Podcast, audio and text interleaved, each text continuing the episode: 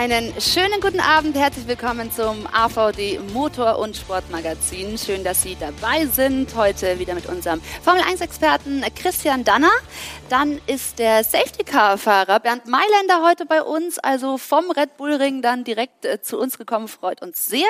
Und zugeschaltet ist uns der ehemalige Motorsportchef von Mercedes-Benz, Norbert Haug. Einen schönen guten Abend. Und wir haben natürlich tolle Themen heute wieder mit dieser Runde zu Hallo. besprechen. Wir schauen auf das zweite Rennen auf dem Red Bull Ring. Etliche Zeitstrafen haben wir gesehen. Am Ende dominiert wieder Max Verstappen, aber auf dem Podium nicht zu sehen Lewis Hamilton, der seinen Vertrag verlängert hat. Auch auf Sebastian Vettel schauen wir. Im Auto heute nicht ins Ziel gekommen, aber in puncto Nachhaltigkeit ist er auf der Überholspur und sorgt für Aufsehen mit der Aussage, er wählt grün. Und Bernd Mailänder wird gerufen, wenn es auf der Strecke kracht. Wie erlebt der Safety-Car-Fahrer eigentlich die Formel 1-Rennen? Das wollen wir natürlich alles heute heute besprechen. Bernd, also letzte Woche ist Timo Glock auch äh, aus Spielberg zu uns gekommen. Der war aber, glaube ich, Christian, eine halbe Stunde äh, später da. Sie sind nicht zufällig mit dem Safety Car direkt hier rüber gefahren, oder? Nee, ich bin ein bisschen früher weggekommen. Äh, zu ähnlichen Modell äh, mit vier Türen, zum GT63. Da fährt sich auch wirklich sehr angenehm. Da kann man das als schönen Ausklang in den Abend nehmen. Äh, ange angenehme Fahrt, ja. Beide zumindest aber pünktlich in der Sendung genau. gewesen. Das will ich noch erwähnen. Und Norbert Haug, es äh, wundert Sie wahrscheinlich nicht, dass äh, Bernd Mailänder da so schnell da ist. Das wussten Sie schon zu DTM-Zeiten, oder? Ja, absolut, absolut. Der fuhr, ja, der fuhr ja bei jedem Rennen im Rahmenprogramm heute sich schon warm. Gestern habe ich gesehen. Also der ist gut geübt, der Bernd. Das stimmt, er ist sehr viel im Einsatz. Und ähm, Herr Haug, wenn wir aufs Rennen oder auf die aktuelle Situation gucken, dann sieht man die Mercedes-Dominanz, die bröckelt. Wie nehmen Sie das wahr? Ja, das ist tatsächlich so. Also ich hatte eigentlich gedacht, gehofft, äh, angenommen, dass jetzt äh, bei dem Wochenende, also beim zweiten Spielberg-Wochenende, doch ein kleiner Konter kommt aber wenn man es äh, ja, realistisch betrachtet, dann war der Abstand eher größer als beim ersten Mal. Also Red Bull hat dann nochmal einen Schritt gemacht und ich glaube, aber der Christian kann da sicherlich was zu sagen, der Verdacht liegt nahe, dass der Vorsprung vielleicht sogar schon größer ist. Denn der Gute, der Überlegene, fährt nur so schnell wie er muss an der Spitze. Und äh, das sah fast gerade danach aus, dass äh, der Red Bull und Verstappen noch mehr können, als sie an der Spitze gezeigt haben, wie es die Silberpfeile oder jetzt Schwarzpfeile lange Jahre gemacht haben. Bevor wir da ins Detail gehen und Christian was dazu sagen kann, würde ich vorschlagen, wir zeigen auch unseren Zuschauern einmal, was sich heute ereignet hat in Spielberg. Hier ist nochmal die kurze Rennzusammenfassung. Ja, da ist einiges an Diskussionsmaterial dabei. Das merke ich hier auch an der Runde. Wir machen das äh, nach und nach. Christian, einmal kurz ähm, der Gedanke, der eben jetzt schon aufkam. Wie weit ist Max Verstappen? Der Sieg war jetzt noch deutlicher als letzte Woche. Ja, also äh, der Norbert hat natürlich in seiner Analyse völlig recht. Ähm, denn äh, das, was der Red Bull da in, äh, am Red Bull Ring gezeigt hat, war schon unglaublich. Denn Max hat nach dem Rennen gesagt, das Auto ist wie auf Schienen gelaufen von der ersten bis zur letzten Runde. Der konnte Zeiten fahren innerhalb einer Zehntelsekunde. Also immer gleich schnell, immer gleich schnell.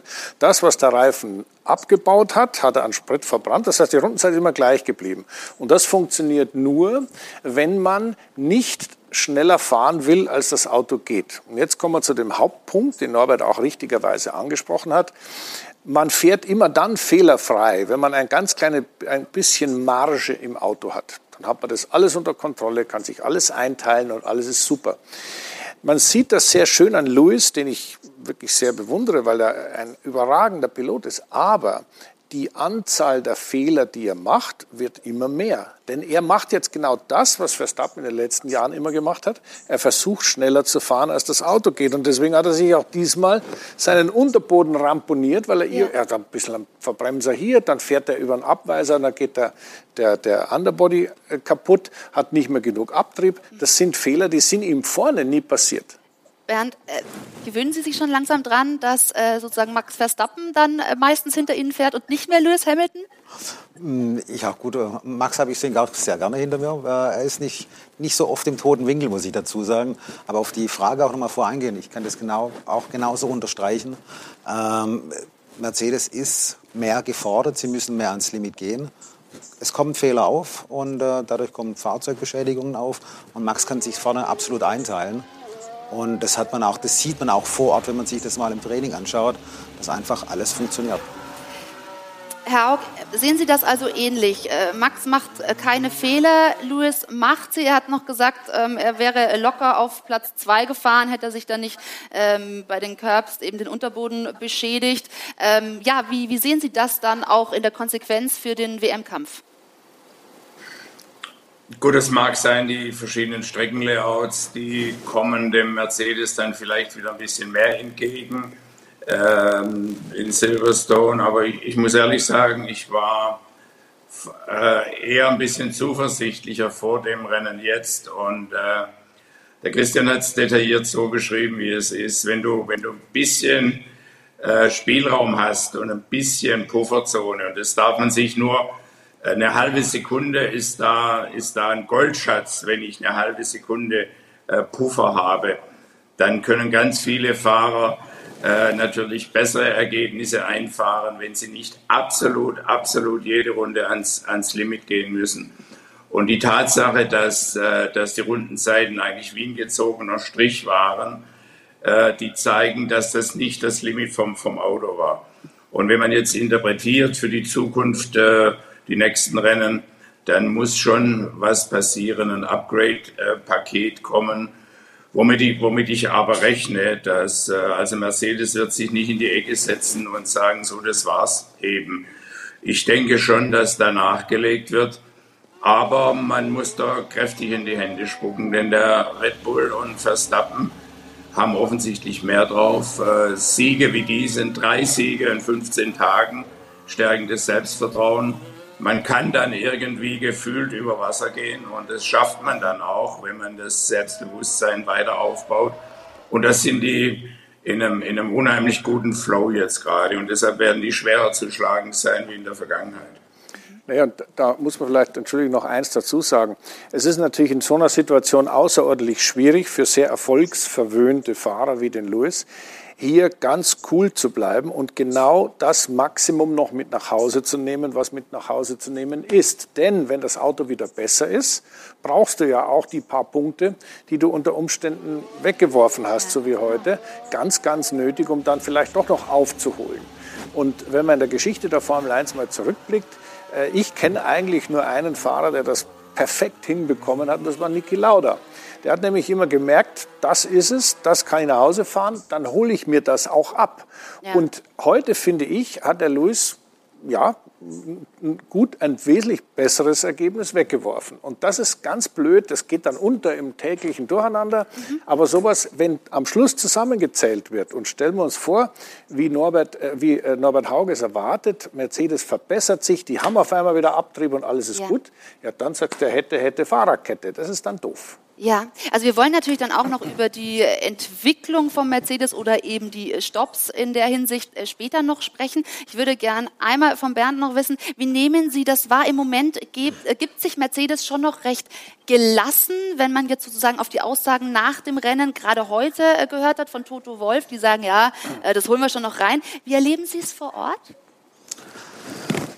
Also ich behaupte mal, äh, das, das sagt er jetzt vielleicht, aber da kann man nicht gelassen sein. Also das muss man schon ganz klar erkennen. Das wird auch intern erkannt, äh, dass, dass eine komplett andere Situation äh, da ist jetzt. Äh, man weiß, okay, man, man führt nicht mehr in der WM, in der, nicht, nicht mal in der Team-WM oder in Konstruktions-WM. Und äh, ich sehe die Gelassenheit nicht ich sehe eigentlich ein bisschen Nervosität, wenn ich ganz ehrlich bin. Ja, es ist ja auch nachvollziehbar. Also das ist auch tatsächlich wahnsinnig spannend. Also wir gehen ähm, später da noch ein bisschen genauer drauf ein. Ich würde einmal am Rennen noch bleiben und ich habe während der Beitrag lief hier schon die Reaktion auch von Christian gesehen, als es um diese vielen Strafzeiten ging, die ja heute auch dann eben äh, erteilt wurden. Lass uns das mal abarbeiten. Also Norris äh, und Perez, wie siehst du da die Situation? Es gab dann fünf Sekunden drauf für Norris und und ähm, du sagst, ja, das ist zu hart? Ich mache die ganze Sache jetzt ein bisschen einfacher. Ich sage ganz grundsätzlich mal meine alte Motorsport- und Rennfahrererfahrung. Wenn ich jemand außen herum überholen möchte, muss ich immer davon ausgehen, dass mir eher die Straße ausgeht als ihm. Bin ja außen. und er ist innen. Also ist schon mal ein, ein Hochrisikomanöver. Wenn ich dann auch noch die Kurve 4 in Spielberg wähle, da muss ich ganz ehrlich sagen, das kann man alles probieren, aber eigentlich nur, wenn man blaue Flaggen kriegt und vorbeigelassen wird, wenn man auf ganz frischen Reifen ist und man hat den anderen, ich sage einmal schon drei Viertel überholt, bevor es durch die Kurve geht, dann geht das gut. Alle anderen Methoden sind zum Scheitern verurteilt, auch in Kurve 5 und 6. Okay.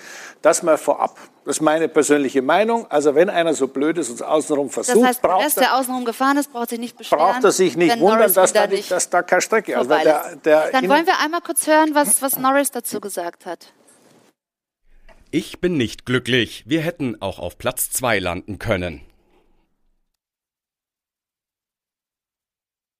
Das, äh, das, wie das verlaufen hat, er hat diese fünf Sekunden ja, ja. aufgebrummt bekommen, das hat äh, sozusagen ihm den zweiten Platz gekostet. Gut, jetzt, jetzt, Entschuldigung, das muss es natürlich fertig erzählen, weil die ganze Geschichte, während lacht schon, die ganze Geschichte, das war jetzt mal meine Meinung, das ist mal grundsätzlich. Aber jetzt kommen die Strafen ins Spiel. Strafen kann man ja nicht einfach willkürlich geben, indem man sagt, naja, das war jetzt irgendwie, hat so ausgeschaut, als wäre das jetzt irgendwie blöd, deswegen bestrafe ich den. Man muss sich über das System der Strafengebung erstmal im Klaren sein. Da gibt es sogenannte Stewards. Diese Stewards werden informiert, da ist ein Incident und der ist dann under investigation. Ja. Dann stecken die ihre Köpfe zusammen und schauen mal, wo in der Gesetzesliste ist denn ein Paragraph, gegen den der oder die jetzt verstoßen haben.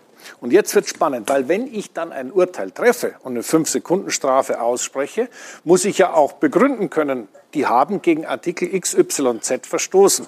Und diesen Artikel, das, tut mir leid, das ist jetzt ein bisschen mhm. Ding, aber das muss man natürlich auch ganz genau. Liest du den ganzen Paragraph jetzt vor? Wissen? Wie bitte? Liest du den ganzen Paragraph? Nein, das, das ist ein das ganze Gesetzbuch. Breach of Appendix L, Chapter 4, Artikel 2 des 4 International und jetzt wird es ganz spannend. Sporting Codes.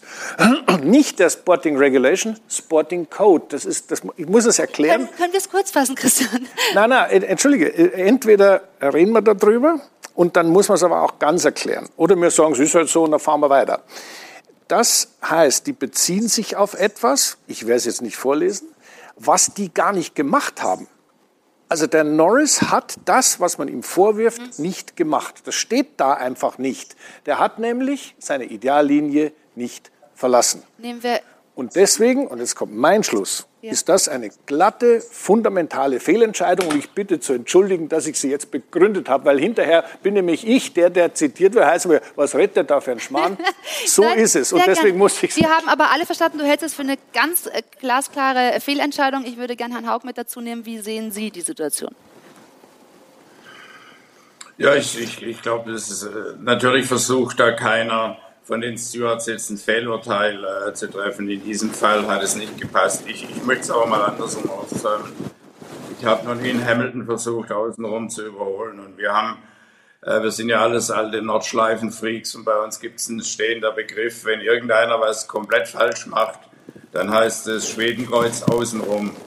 Das, das passiert, äh, das ist ein Streckenabschnitt Schwedenkreuz und wer den kennt, und dort außenrum überholt, gelingt ganz, ganz, ganz, ganz selten, aber nur wenn der andere mitspielt. Also außenrum lässt man als kluger Rennfahrer eher bleiben. Und äh, ich glaube, es ist auch so, wenn der, wenn der zu Überholende von seiner Ideallinie abgeht in der Kurve 4, die wir da gesehen haben, dann macht er die Tür auf für die nächste Kurve. Er muss lupfen und macht dem Gegner Platz. Und wenn er da Platz lässt in Kurve 3, dann ist er, wird er überholt in Kurve 4. Ja. Und das muss bei so einem Urteil berücksichtigt werden. Du kannst vom Rennfahrer nicht freiwillig äh, erwarten, dass er freiwillig von seiner Ideallinie die Tür aufmacht und den Gegner vorbeilässt. Und das wäre exakt, exakt die Folge des richtigen Handelns, dass ich die Strafe nicht kriege. Und deshalb, äh, damit ist die Strafe schon ad absurdum geführt. Okay, das heißt, ähm, genau, die, die Meinung hier ist, dass die Strafe nicht gerechtfertigt war. Norris ohnehin ein Wahnsinnsrennen gefahren ist, das muss man an der äh, Stelle natürlich auch nochmal betonen, und ihnen das natürlich den zweiten Platz gekostet hat. Bernd, Sie mussten heute früh raus. Äh, wahrscheinlich irgendwie gleich durchgefahren oder so, ne? Also äh, sind Sie ab dann immer in Lauerstellung auch gewesen, auch gerade jetzt bei so Situationen, bei der von äh, Norris und Perez, die wir gerade besprochen haben? Ja, also ich bin, bin direkt durchgefahren ich habe kurz so, glaube 100 Meter vor meiner Parkposition, Ende der Boxengasse, äh, habe ich schon eine Safety Car deployed bekommen. Äh, wir haben auch schon auf unserem GPS-Mapping gesehen, um was es sich handelt. Da hatten äh, ein Traktor raus müssen oder ein GCB äh, das Fahrzeug ab, äh, wegzuziehen. Und das ist dann voll berechtigende Safety-Car-Phase. Durchgefahren, abgefangen, also das war ein astreiner, sage ich mal, Auftritt. Die Streckenposten am Red Bull Ring sind sehr, sehr professionell, schnell arbeitend. Die haben jedes Wochenende haben die eine Veranstaltung, also die wissen, was sie tun. Ähm, und sonst war ich relativ ein, ein, ruhiger Tag, muss ich sagen, weil alle Situationen, jeder Ausrutscher, Turn 4, ähm, wenn, wenn sie nicht direkt stecken bleiben im Kies, ja. dann, ähm, dann gibt es eigentlich keinen Anlass für mich. Klar, guckt man ein bisschen genauer hin auf den Bildschirm, aber ich habe äh, keinen Funkkontakt aufnehmen müssen jetzt zur, zur Race Control oder die haben keinen zu mir aufgenommen. Äh, von dem her war es dann doch ein sehr ruhiges Wochenende. Heute Morgen war es ein bisschen anstrengender in anderen Rennserien. Ja, also heute wirklich auch schon ein langer Tag. Allerdings, äh, Perez würde ich gerne auch noch ansprechen, denn für den war es kein ruhiges Rennen. Der war also äh, noch zweimal verwickelt in, in Strafzeiten. Da ging es dann um Leclerc, der wieder außenrum ist. Christian, jetzt wirst du mir, nachdem ich dir zugehört habe, sagen, auch er nimmt sozusagen die falsche Linie und Perez hatte recht. Allerdings gab es hier eine Berührung. Ja, unabhängig von der Berührung ist auch hier wieder interessant, wie haben die Stewards ihr Urteil begründet. Die Begründung ist identisch zu der Norris-Sache. Heißt, der innen war, hätte den, der außen versucht hat, rausgedrängt. Und das muss ich ganz ehrlich sagen, ist genauso absurd wie das Norris-Urteil vorher. Das heißt, der, die, die Leclerc-Aktion war ein bisschen härter, der Perez war ein bisschen härter, nicht so sanft wie der Norris, der da Platz gelassen hat und so weiter, im Ergebnis aber gleich. Und auch hier trifft das, was ich gelesen habe, ich lese es nicht vor, keine Sorge, was ich gelesen habe, was dieser Artikel sagt, haben die nicht gemacht. Und deswegen verstehe ich auch hier die Begründung des Stewards nicht. Wenn der Leclerc außenrum versucht okay. und dabei in den Kies gerät, dann ist es sein Pech. Und die, die Situation, die wir auf dieser Rennstrecke haben, ist ja nur ausnahmsweise mal ein bisschen Kies. Normal passiert da gar nichts, weil da fährst auf der asphaltierten äh, Auslaufzone dahin man muss sich immer so vorstellen, was würden die machen, wenn da jetzt eine Wand steht? Dann wird er auch nicht versuchen, Dann da durchzukommen, weil da ist kein Platz. Genau. Und wann immer ich damit rechne, den Bereich, der neben der Strecke ist, für meinen Vorteil zu benutzen, dann darf ich da zwar dran denken, brauche mich aber nicht wundern, wenn es schief geht. Gute Erklärung. Einmal kurz vielleicht auch noch, Herr Haug, sehen Sie es ähnlich ähm, oder sehen Sie da doch dann den Schuldigen ein bisschen mehr bei Perez? Nee, es ist in der Folge einfach, äh, das war ein bisschen härter, die zweite Aktion, aber die Symptome sind genau die gleichen. Ich glaube auch sehr, dass das Red Bull Ring spezifisch ist. Es gibt wenige Strecken, die so einladen zum Fahr, Fahr außenrum, Versuch außenrum an mir vorbeizufahren. Aber ich denke, da muss man noch mal drüber, drüber nachdenken. Bin auch sicher, die FIA wird es machen. Der Bernd sitzt auch in den entsprechenden Gremien. Da kann keiner glücklich sein mit dieser Entscheidung. Und ich, ich weiß von den Herrschaften, dass sie durchaus kritisch mit sich umgehen. Und äh, mit so einem Urteil kann man nicht, nicht glücklich sein. Ich glaube, wenn Sie selbst Beteiligte, selbst diejenigen, die äh, darunter gelitten haben, die fühlen sich nicht richtig bedient bei diesem, äh, bei diesem Urteilsspruch. Und deshalb sollte man das ändern. Bernd, wird das noch ein Nachspiel in irgendeiner Form haben? Es wird sicherlich beim nächsten Drivers Briefing ähm, ein, kein Streitpunkt sein, aber sicherlich ein Punkt, wo man äh, klar angehen muss, wo man analysieren muss. Es gibt andere Rennstrecken, ich sage nur Bahrain, auch wieder Turn 4 übrigens, ja. Ähm, da darf man nicht außenrum überholen. Äh, da gibt es kein Kiesbett, da muss man sich zurückfallen lassen wieder. Und das ist sicherlich ein Punkt, das, da muss man grundsätzlich mal drüber nachdenken, wie man mit sowas umgeht. Ähm, auf den heutigen Tag nochmal einzugehen, wenn ich das dazu sagen kann oder darf. Ähm, ich habe noch in keiner, in keiner Formel 1 WM, FIA, GT oder DTM ein Überholmanöver dort gesehen, das absolut gut funktioniert hat, außen herum. Und von dem her äh, gehe ich auch mehr in die Richtung, logischerweise, wie, wie, wie Christian. Ah, das ist, da musst du wirklich auf einem ganz neuen Reifen unterwegs sein und einen finden, der einen alten Schlappen drauf hat, dass das Manöver dort ja, risikofrei ist es nie, aber auf jeden Fall besser funktioniert. Okay. Nonne, darf Dann ich haben Bernd noch was fragen zwischendrin? Habt ihr denn in der, im Drivers Briefing diese Thematik Track Limits Schrägstrich überholen äh, intensiv besprochen? Aber dazu muss man wissen, das Drivers Briefing ist jedes Wochenende und der Safety Car Fahrer ist natürlich immer anwesend. Ob er uns das alles erzählen darf, weiß ich nicht. Aber fragen will ich ihn. Na, na, natürlich ist auf dem, auf dem, Red Bull Ring immer ein Thema äh, Track Limits. Ich sage nur Track Limits. Turn 3, äh, 1, 3, 9 und 10, also die zwei speziell die zwei letzten Kurven, ist immer ein ganz wichtiger Punkt. Ähm, da werden in Zukunft auch wieder Kiesbetten zurückwandern. Also es werden da wieder ah, ja. Kiesbetten hingekommen oder hinkommen. Wann weiß man noch nicht. Die FIM ist auch äh, dafür, weil das muss ja immer beide mit einschließen auf so, so einer Rennstrecke. Also auch die Motorradveranstaltungen, die müssen auch dafür sprechen. Und ich finde Kiesbetten dort sind gut, weil sie ganz einfach es reglementieren. Wir haben am Wochenende, ich weiß nicht, tausend Überschreitungen gehabt von der Loop, wo dort verbaut worden ist, also wo dann den Tracklimit dir aufzeigt. Und wenn ein Kiesbett dran ist, dann weiß dann jeder Fahrer, wo das Tracklimit ist. Wird man da zurückgehalten. Oldschool. Okay, Oldschool. Oldschool. Interessant. Ich würde gerne noch auf die deutschen Fahrer natürlich auch zu sprechen kommen. Also Mick, ein, ein guter Start wird dann aber im Laufe des Rennens äh, durchgereicht, sage ich. Er wird ja immer am äh, Teamkollegen auch gemessen. Den hat er wieder geschlagen, Massepin. Herr Haug, wie sehen Sie aktuell seine Form? Wie hat er Ihnen heute gefallen? Ich glaube, er macht das Mögliche möglich. Er macht wenige Fehler. Er hat ein paar wenige Fehler gemacht. In Monaco war davor aber unheimlich schnell unterwegs. In Monaco muss man sagen. Und dann hat es gecrasht äh, im Training. Aber ich kann eigentlich nichts an dem aussetzen, was der mit bisher zeigt.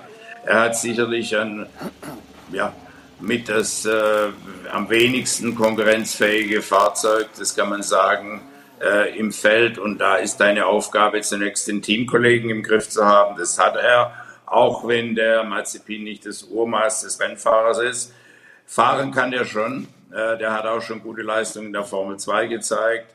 Also der Mick ist da auf Kurs und muss fortgesetzt das machen, was er jetzt macht. Dann geht es voran. Ich glaube, da ist es in der richtigen Richtung unterwegs. Das klingt also sehr vielversprechend. Und dann schauen wir auch noch auf Sebastian Vettel. Gestern 34 Jahre alt geworden. Das Qualifying, ja, da wurde er strafversetzt von ähm, Platz 8 auf Platz 11. Christian, einmal nehme ich nochmal dich mit rein, weil das eben auch äh, eine Strafe war, nachdem wir heute schon so viel über Strafen gesprochen haben. Ähm, weil er Alonso sozusagen im Weg stand. War das gerechtfertigt? Nein, war auch nicht gerechtfertigt, auch? meiner Meinung nach. Nein, man muss es ja immer begründen. Ja, ich meine, eine Meinung zu haben ist schön und gut. Ja. Das kann jeder jeder. Aber ich tendiere schon dazu, die Situation, wie sie entstanden ist, kurz zu analysieren und dann zu sagen, ich bin der Meinung, die Strafe war falsch, weil es war eine Folge einer Unsitte, die mit Sicherheit auch im Drivers Briefing schon äh, besprochen wurde, nämlich dass man gegen Ende im äh, äh Q2 war das, glaube ich, oder? Also Q2 ist ja, ja. wurscht, auf jeden Fall ja, Qualifying. Ende Q2. Äh, die, die, Q2, ja. die Q2, gell? Ähm, immer so fährt, dass man, wenn man vorne ist, versucht zu trödeln, dass die hinten ein Problem haben, dass die keinen Abstand zwischen den Vordermann und sich selbst kriegen. Also der, der hinter einem ist, den will man benachteiligen. Idealerweise fahre ich vorn so langsam, dass der hinten nicht mehr rechtzeitig über den und Zielstrich kommt. Und dadurch hat man ein Agreement getroffen. Das heißt, wir überholen uns nicht. Das heißt also, wenn vorne einer ein bisschen langsamer macht, darf der hinten nicht auf einmal alles durcheinander bringen, indem er überholt. Nachdem die, ich sage jetzt mal übertrieben gesagt, hinten aber auf die Uhr geschaut haben und gemerkt haben, dass wir knapp, ist da ein Durcheinander entstanden ohne Ende. Der Einzige, der, der tapfer weitergefahren ist, wie es ausgemacht war, war Sebastian. Und dann hat man ihm auch garantiert nicht rechtzeitig gesagt, was passiert eigentlich, denn der Alonso, der schon früher raus war, weil er den ganzen Zirkus vermeiden wollte, war am Ende seiner schnellen Runde. Und dann ist er natürlich auf den, der halt da ein Opfer des Geschehens war, nämlich Vettel, aufgelaufen. Also, war als Strafe meiner Ansicht nach nicht okay, ist aber ein absolutes Sicherheitsproblem, weil natürlich der Geschwindigkeitsunterschied zwischen einem, der da so irgendwie versucht, Abstand zum Vordermann zu finden, und dem, der auf einer fliegenden Runde ist, exorbitant groß ist. Bernd nickt. Also sehen Sie da auch eher den Sicherheitsaspekt in der Geschichte? Es ist ein Sicherheitsaspekt und ganz einfach, äh, es kommt da wieder auf den Red Bull Drang drauf, mit seiner Länge mit 4,3 Kilometern. Ja, ist ganz kurz. Ähm, mit, mit, mit einer Rundenzeit von 1,0, sag mal ganz kurz. Ja, 0,09 sind sie Rennen Genau. gefahren, 0,6 war, glaube ich, Rundenrekord. Ähm, wenn man da mal hochrechnet, 15 Fahrzeuge und versucht, einen Gap zu lassen von sechs bis sieben Sekunden, das geht nicht. Da läuft der Erste auf den Letzten auf jeden Fall auf. Und äh, das ist dazugekommen. Wir haben schon mehrere solche Sachen in den Vergangenheiten gehabt mit Blocking. Blocking finde ich den falschen Ausdruck, aber man blockt jemand anderes, ja. Äh, das, das stimmt. Und das hat den Sebastian getroffen. Und von dem her muss eine Strafe ausgesprochen werden, wenn man einem anderen seine schnelle Runde vermasselt hat. Und ähm, es ist schwierig, auf einer anderen Rennstrecke passiert es nicht. Äh, es wird äh, übernächste Woche uns auch wieder geschehen, genauso geschehen in Budapest. Okay. Herr Haug, am Ende. Also, Ja, genau. Ich würde gerne Ich würde Sie dazu noch was. Ja, gerne. Und dann aber anschließend auch zum heutigen Rennen. Da wurde dann noch äh, rausgedreht von, von Räikkönen. Also ist nicht über die Das Ziellinie gekommen. später, da können Sie gerne auch noch was dazu sagen. Bisschen mit Blick, so viel Zeit. Die Sendung ist zwar lang, aber ich habe viel mit euch vor. Gerne, Herr Haug. Ne, ich will nur zu der Unsitte was sagen.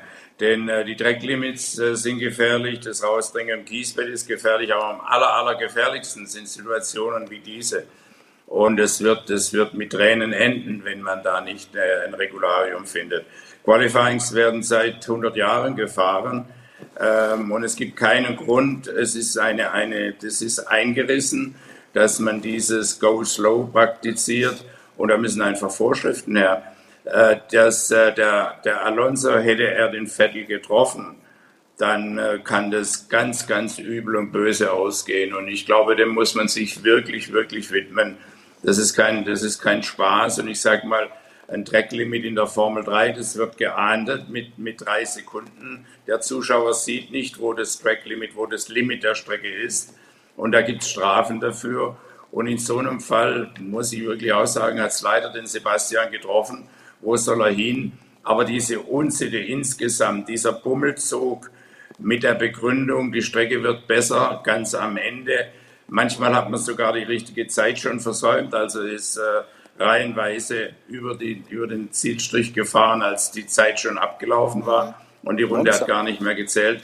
Also dem muss man sich widmen, sonst geht es schief. Ist extrem am Red Bull Ring, aber auch an anderen Strecken absolut existent. Und das, äh, also alles, was mit einer großen Un Unfallgefahr verbunden ist, muss man ganz dringend angehen. Ja, da haben wir doch schon einige Punkte heute rausgearbeitet hier in der Runde. Sehr konstruktiv. Ich äh, möchte jetzt gerne auf die Vertragsverlängerung von Lewis Hamilton natürlich auch noch eingehen mit äh, dieser Runde. Also gestern Christian vermeldet, äh, um zwei Jahre verlängert. Das ging jetzt geräuschloser als gedacht. Wir haben es ja hier schon ein äh, paar Mal angesprochen in der Sendung. Ja gut, ich meine, äh, das wurde ja, der Toto hat ja ganz normal gesagt, wir haben uns letztes Jahr so lange, so viel Zeit gelassen, da ist eigentlich eh alles geklärt und deswegen müssen wir jetzt nur quasi einen Haken hinmachen. Wir haben das alles eigentlich schon vergangenes Jahr vorausgedacht. Ob das wirklich so ist, ich weiß es nicht. Aber es ist eigentlich eine logische Sache. Ich meine, Lewis hat, äh, ist nach wie vor ein Ausnahmekönner.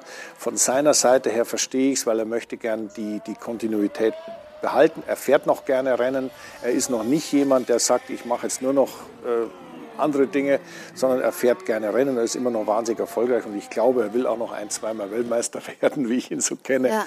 Äh, deswegen macht das Sinn. Auf der Mercedes-Seite macht es auch Sinn, denn äh, einen solchen Mann äh, darf man einfach nicht gehen lassen. Der ist nach wie vor in Topform und was auch immer mit dem Nummer zwei passiert, also das riecht für mich alles sehr nach Russell in der Ecke, aber äh, da müssen wir mal abwarten. Das wird eigentlich, ist eigentlich der spannendere Move. Hm, also wer dann der Zweitfahrer wird, Sie haben da auch noch nichts vernommen vor Ort. Äh, Russell, Bottas, für wen das jetzt vielleicht ausschlaggebend?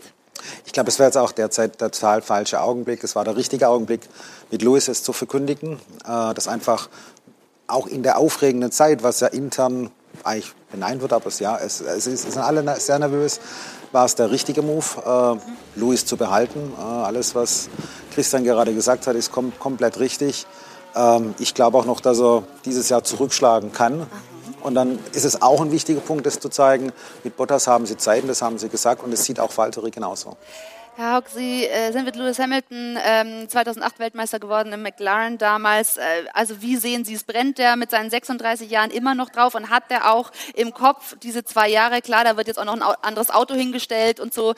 Da ähm, muss er vielleicht gar nicht zwingend jetzt in diesem Jahr Weltmeister werden?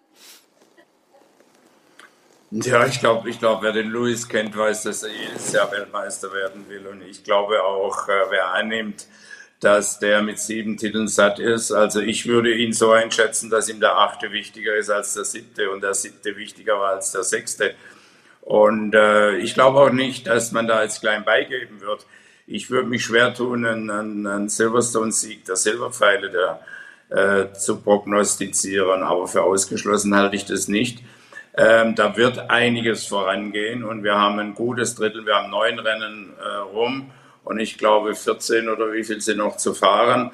Äh, da, kann auch, da kann auch vieles passieren. Und die Verlängerung jetzt zu dem Zeitpunkt gibt natürlich Stabilität und ist ein sehr, sehr gutes und sehr starkes Signal, äh, dass, dass es eben weitergeht und dass man da weiter um den besten Platz, um den Titel kämpfen will. Das ist ein Statement zur vielleicht sogar früher, als man damit gerechnet hat. Mhm. Und es ist eine Kampfansage, eine positive Kampfansage, die dem Sport gut tut, die dem Gegner gut tut und der ganzen Szene. Absolut. Kampfansage. Und wir wollen jetzt aber auch berücksichtigen, dass Mercedes äh, nicht mehr groß an diesem Auto entwickeln wird. Äh, eigentlich haben Sie von einem Entwicklungsstopp sogar gesprochen. Also man plant die Zukunft, aber dann mit einem neuen dominanten Auto. Du schüttelst den Kopf. Wir werden das natürlich gleich. Christian ist heute äh, beide. Nein, ja, gut. Gut. Einmal spielen wir den Beitrag und dann werden wir erörtern, ob es einen Entwicklungsstopp gibt oder ob Sie doch noch was machen. Seit 2014 gab es in der Formel 1 nur einen Sieger, Mercedes. Sämtliche Weltmeistertitel seit Einführung der Hybridmotoren gingen nach Stuttgart. Und jetzt? Jetzt droht diese Serie tatsächlich zu reißen. Red Bull ist momentan das Maß aller Dinge. 2021 nimmt Max Verstappen Kurs auf den Titelgewinn und dafür macht man im Hause Red Bull so einiges. Man arbeitet fleißig weiter am RBR 16. Doch es ist ein zweischneidiges Schwert diese Saison, denn man hat die Wahl. Entweder man sorgt dieses Jahr für Updates oder man investiert bereits ins Auto für 2022 und in das neue technische Reglement. Denn die Regularien sind klar. Nur eine begrenzte Kapazität an Entwicklungsmöglichkeiten stehen den Teams in dieser Saison zur Verfügung. Mercedes Motorsportchef Toto Wolf stellte deshalb zuletzt auch klar, Entwicklungstechnisch ist diese Saison gelaufen. Bei uns ist die Entwicklung in weiten Teilen schon zu Ende, weil wir aufs nächste Jahr schauen. Doch wer jetzt glaubt, Mercedes gibt auf, der täuscht. Denn immerhin ließ Technikdirektor James Allison zuletzt wissen, wir haben eine ordentliche Anzahl an Dingen, die unser Auto in den kommenden Rennen schneller machen werden. Die Frage ist, wird es reichen, die aktuelle Dominanz von Red Bull zu durchbrechen oder braucht es tiefergreifende Updates? Fakt ist, für die Fans ist es einfach überragend, dass endlich wieder zwei Teams auf Augenhöhe fahren. Trotzdem ist es für die Marke mit dem Stern ein Ritt auf der Rasierklinge. Zweigt man Kapazitäten von der Entwicklung des 2022er Autos ab, um kurzfristig um den Titel kämpfen zu können, oder bleibt man weiter auf Zukunftskurs? Das ist die Gretchenfrage im Hause Mercedes.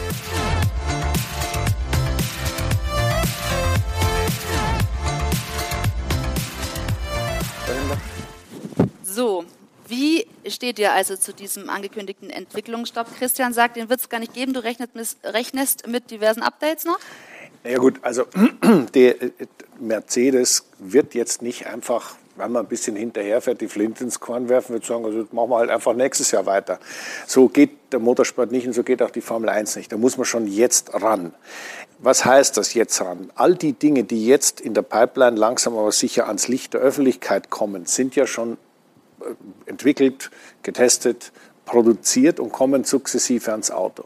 Und ich kann mir beim besten Willen nicht vorstellen, dass man trotz der Grundproblematik, dass man natürlich so viel Kapazität wie möglich für das neue Auto des nächsten Jahres, was ja eine komplett andere, komplett andere Regularien hat, verwenden will. Aber da einfach zu so sagen, nee, nee, ich bin da ganz bei James Allison, der, der weiß schon, was er ja. macht. Der wird natürlich entwickelt. Herr Haug, als langjähriger äh, Motorsportchef von Mercedes, wie würden Sie es handhaben oder wie haben Sie es gehandhabt? Also das Wissen, äh, ab nächsten Jahr äh, neues Reglement, ab wann hört man auf, für das jetzige Auto weiterzuentwickeln und konzentriert sich aufs nächste?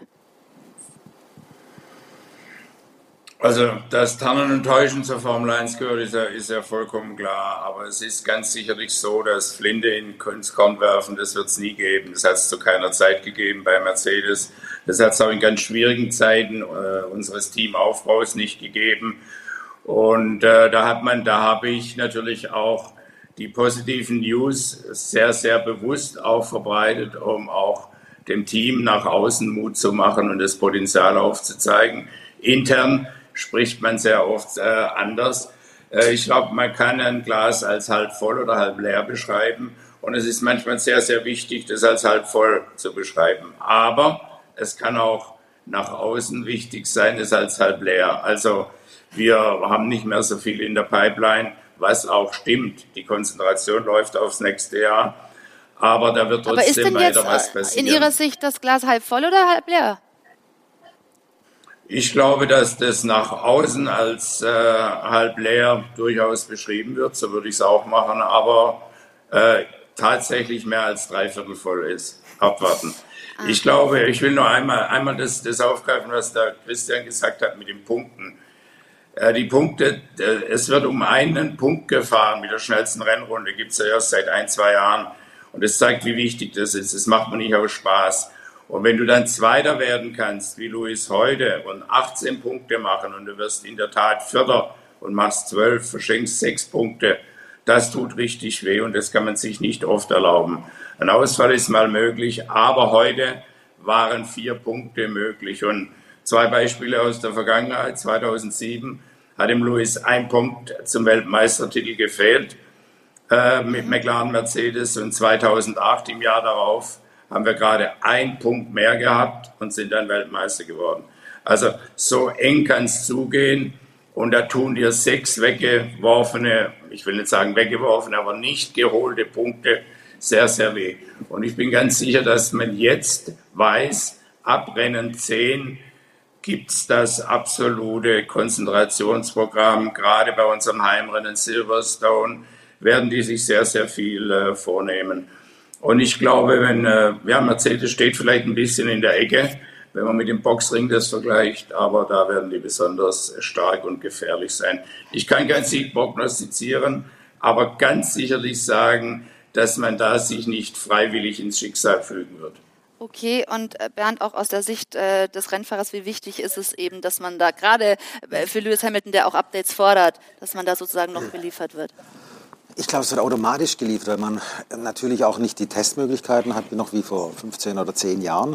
Äh, man muss ja auch das Fahrzeug verstehen lernen und analysieren, Nachanalyse machen.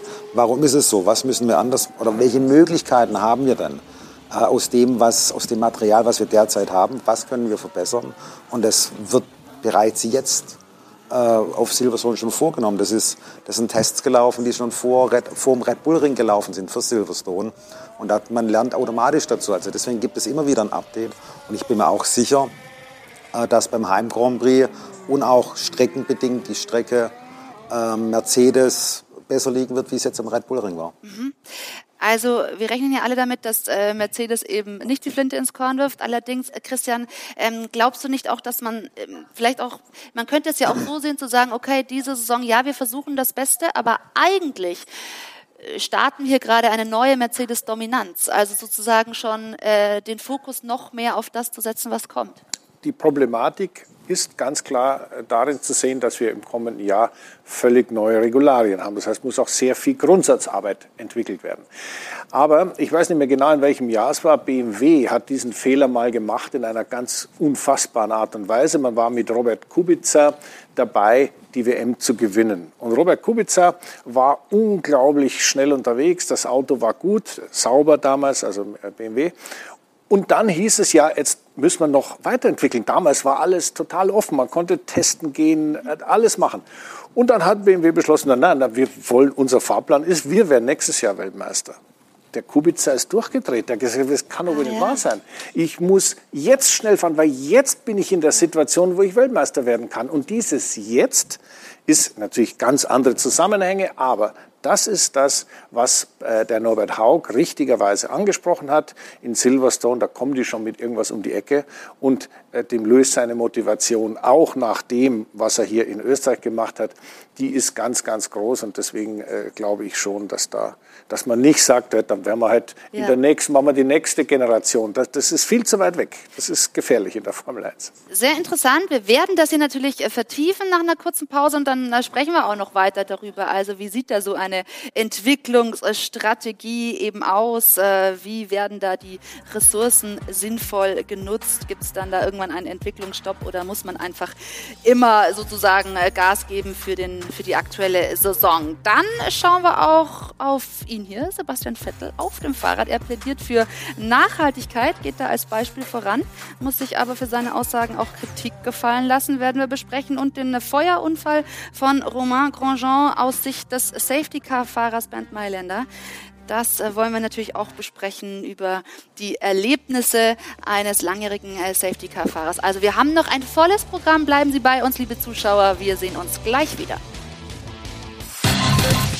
Werbung Anfang. Werbung Ende. Wir sind zurück beim AVD Motor- und Sportmagazin mit äh, Christian Danner, mit dem äh, Safety-Car-Fahrer Bernd Mailänder und mit dem ehemaligen Motorsportchef von Mercedes-Benz Norbert Haug und wollen noch weiter über Entwicklungen bzw. Entwicklungsstopps reden. Also es ist ja eben dann die Frage, wie viel macht man noch in dieser Saison, wie weit konzentriert man sich aufs neue Reglement. Christian, erwartest du denn Red Bull fürs nächste Jahr noch stärker, weil sie dann den Motor auch in-house produzieren? Also wenn überhaupt, dann etwas schwächer. Weil es ist ja so, die im, der Motor, wie er jetzt steht, steht. Aber es wird ja dann ein neues Motorregularium geben und den muss man dann auch im Hause Red Bull selbst entwickeln.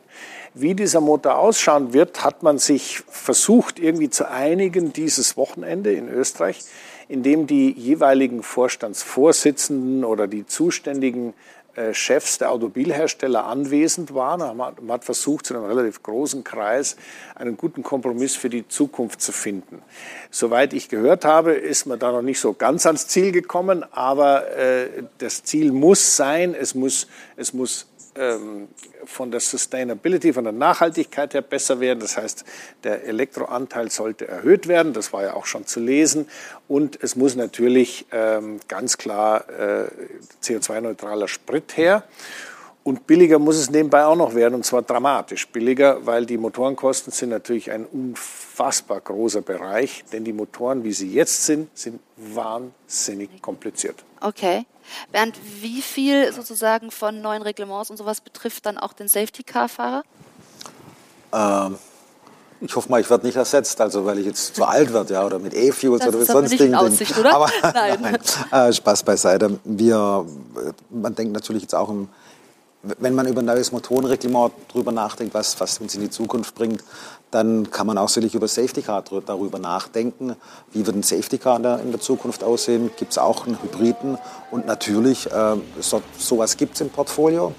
Und äh, ich kann mir gut vorstellen, dass bis 2025, wenn das neue Motorenreglement kommen soll, äh, dass auch ein Hybrid Safety Car äh, ja, uns geht. Also auch da wollen wir natürlich im Laufe der Sendung gerne noch ein paar ähm, ja, Denkanstöße geben, wie die Zukunft des Motorsports aussehen könnte. Herr Haug, rechnen Sie äh, dann zum Beispiel in der, ab der neuen Saison mit mehr als zwei Titelanwärtern? Ja, das schön, schön wäre es. Und ich, wir haben ja eine gemeinsame McLaren-Mercedes-Vergangenheit und so wie die gerade unterwegs sind, entwickelt sich das vielleicht ganz gut, dass es mit McLaren-Mercedes einen ganz ernstzunehmenden Gegner gibt. Vielleicht ist das ein dritter. Äh, Ferrari sollte eigentlich auch mal wieder irgendwann äh, besser werden, wie die das aktuell sind. Also Potenzial ist schon da. Aber ich glaube, man muss ganz dringend dieses Nachhaltigkeitssignal jetzt absolut äh, äh, präsentieren in der Formel 1 und zwar mit synthetischem Kraftstoff. Mit synthetischem Kraftstoff sind 1000 PS Motoren absolut klimaneutral zu betreiben. Elektromobilität, so gern wir die haben, ist nicht klimaneutral. Äh, auf lange Sicht nicht äh, und in Deutschland schon gar nicht, solange 50 Prozent, über 50 Prozent äh, des Stroms nicht regenerativ ist. Und es ist ja bekannt, dass wir zurückgehende Windkraft hatten im letzten Jahr, weil der Wind halt nicht immer weht, weil der Strom flüchtig ist und nicht äh, mhm. äh, lange, lange Zeit gehalten werden kann. Also die Klimaneutralität wäre darstellbar mit dem E-Fuel sicherlich auch ein relativ kompliziertes Vorgehen, das E-Fuel zu produzieren. Aber ich denke, die Formel 1 sollte sich das leisten und zeigen, dass Verbrennermotoren absolut klimaneutral zu betreiben sind. Äh, zur Produktion von E-Fuels braucht man sehr viel Strom. Dieser Strom sollte dort generiert werden, wo die Sonne immer scheint, wo der Wind weht.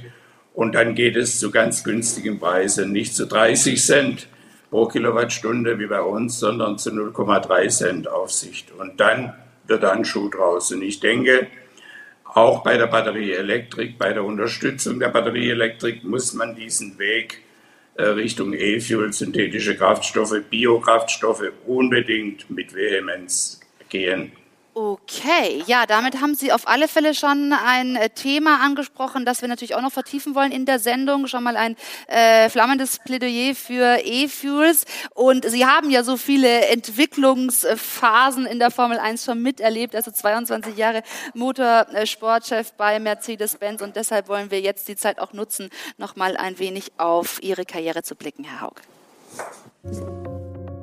Wenn man an Motorsport und Mercedes denkt, dann denkt man unweigerlich an Norbert Haug. 1990 wechselt der Journalist zur Daimler AG, wird dort Motorsportchef. In seinen insgesamt 22 Jahren unter dem Stern gelingen ihm zahlreiche Coups und Erfolge. Den Anfang macht aber gar nicht die Formel 1, nein, es ist die DTM. 1992 holt Bernd Schneider den ersten von insgesamt fünf Titeln, ein Rekord, der bis heute besteht. Parallel dazu gelingt 1993 ein Meilenstein. 40 Jahre nach dem letzten Engagement in der Formel 1 ist Mercedes-Benz zurück in der Königsklasse.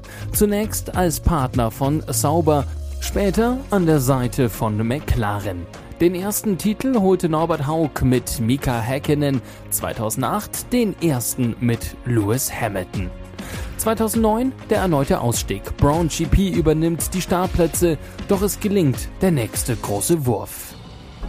2010 ist es soweit. Mercedes ist zurück in der Formel 1 und zwar als eigenes Werksteam.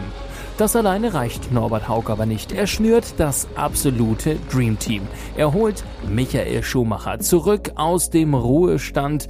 Die ganze Motorsportwelt ist elektrisiert. Dazu Nico Rosberg, ein aufstrebendes junges Talent als Fahrer. Doch es werden unruhige Jahre. Denn der Erfolg bleibt aus. Und so endet 2012 die Ära für Norbert Haug bei Mercedes. Ich bedanke mich für über 22 Jahre voller Leidenschaft mit vielen Siegen. Und ganz besonders möchte ich dafür mich bei meinen Kollegen bedanken für ihre Arbeit, für ihren Einsatz. In 22 Jahren holte Mercedes unter Haug insgesamt sechs Weltmeistertitel und 87 Rennsiege. In dieser Zeit wurden Helden geboren, Karrieren begonnen und beendet. Eines ist aber klar, die Namen Mercedes und Haug sind unweigerlich verbunden. Ja, das ist eine lange Zeit, Christian, 22 Jahre. Was von diesem Wirken halt noch bis heute nach? Ja gut, der ganze Norbert halt. Gott sei Dank. Also ich meine, ich habe, äh, als ich selbst Formel 1 gefahren bin, äh, kann ich mich noch an einzelne Interviews erinnern, die Norbert mit mir geführt hat. Und dann hatten wir ja wirklich jahrzehntelang miteinander zu tun. Erstens, als ich DTM gefahren bin, war ich natürlich immer sein Gegner, äh, egal ob bei BMW oder bei Alfa Romeo. Aber es war immer eine, eine, eine darüber, sagen wir mal, angesiedelte Kollegialität da, weil äh, es geht letztendlich um den Motorsport und natürlich muss der eine gegen den anderen fahren, sonst funktioniert es nicht mit dem Motorsport. Aber der Respekt, äh, muss ich sagen, der ist äh, ja, eigentlich immer gleich geblieben. Kollegialität und Rivalität, das passt dann auch im Motorsport ganz gut zusammen. Bernd, wie war Norbert Haug als Chef? Ah, Also ich glaube, wenn man die Schule von Mercedes mal durch, durch, durchlebt hat, also ich, äh, ich habe meinen ersten Vertrag 1995 bekommen und bin seitdem immer unter Vertrag gestanden bei Mercedes-Benz, äh, früher als Rennfahrer, jetzt als Markenbotschafter. Äh, das ist eine Top-Schule, absolute. Die hat mich dorthin gebracht, wo ich, wo ich im Rennsport fahrerischen war und jetzt, wo ich jetzt bin. Und äh, sie war nicht immer einfach. Es ist klare, klare Worte gesprochen worden, aber das ist auch gut. Äh, so deswegen ja. wir, eine harte Schule, aber ich will sie nicht missen.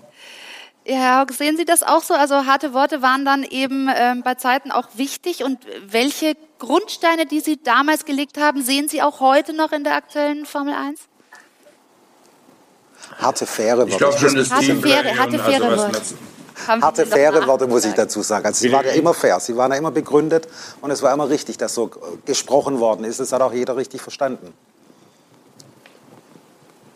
Ja, hart, aber ungerecht, haben wir immer gesagt. äh, das, nee, wir waren schon, wir waren schon eine ganz verschworene Truppe und natürlich ist das äh, ein, ein Kampfsport.